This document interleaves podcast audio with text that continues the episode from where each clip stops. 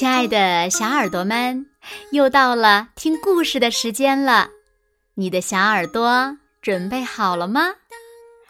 我是每天晚上为小朋友们讲故事的子墨姐姐。今天呀，我们要听到的故事呢，名字叫做《爱画画的铅笔先生》。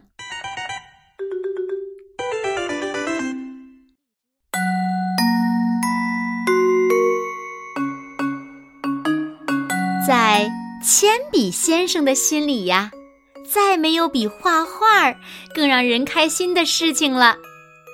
当他在卷笔刀的帮助下，一露出笔尖，就迫不及待地上路了。铅笔先生走在软软的沙滩上，哇，在这儿作画可真棒！他开心地想。大海，我要为你的裙子添上好看的花边。哼，我不喜欢什么好看的花边。大海是位脾气不好的姑娘，一个浪头打过来，就抹平了铅笔先生所有的画儿。他伤心的离开了。铅笔先生经过一片茂密的树林，无数的树叶在哗啦哗啦的拍着手。铅笔先生笑了，他仰着头对一片大大的梧桐叶说：“嘿，我想把你变成最特别的一片叶子。”一只蝴蝶飞了过来。对不起，它现在已经是最特别的叶子了，因为它是我的吊床。铅笔先生失望的告别了蝴蝶和他的吊床。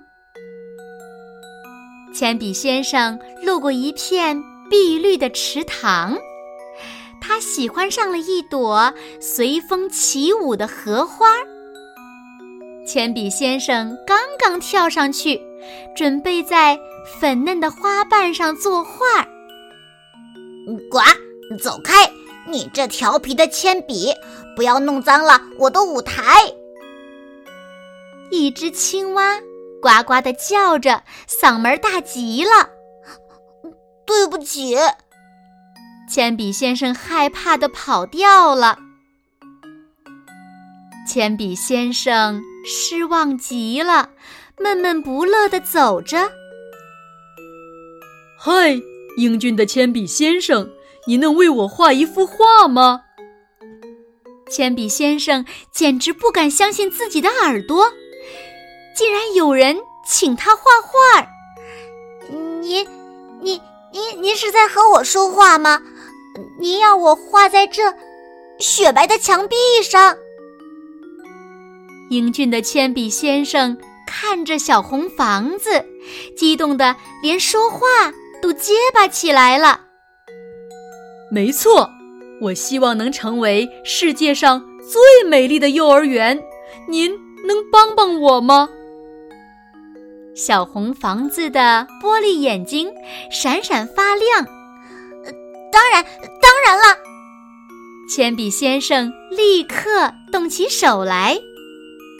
他画蓝蓝的天空，画白白的云朵，画挺拔的树，画娇嫩的花，一直一直画到它变成又短又小的一节铅笔头。哈，世界上没有比画画更让人开心的事情了。画完画后，铅笔先生幸福的闭上眼睛，甜甜的睡着了。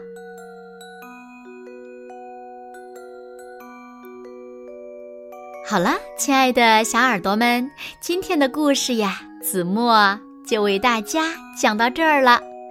那小朋友们，是谁？请铅笔先生画画呢？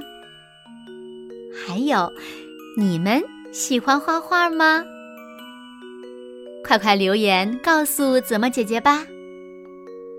好了，那今天就到这里喽。明天晚上八点，子墨依然会在这里，用一个好听的故事等你回来哦。你一定会回来的，对吗？那如果小朋友们喜欢听子墨讲的故事，也不要忘了在文末点亮六角星的再看和赞，为子墨加油和鼓励哦。好啦，现在睡觉时间到喽，请小朋友们轻轻的闭上眼睛，一起进入甜蜜的梦乡啦。和子墨姐姐说。晚安，好梦。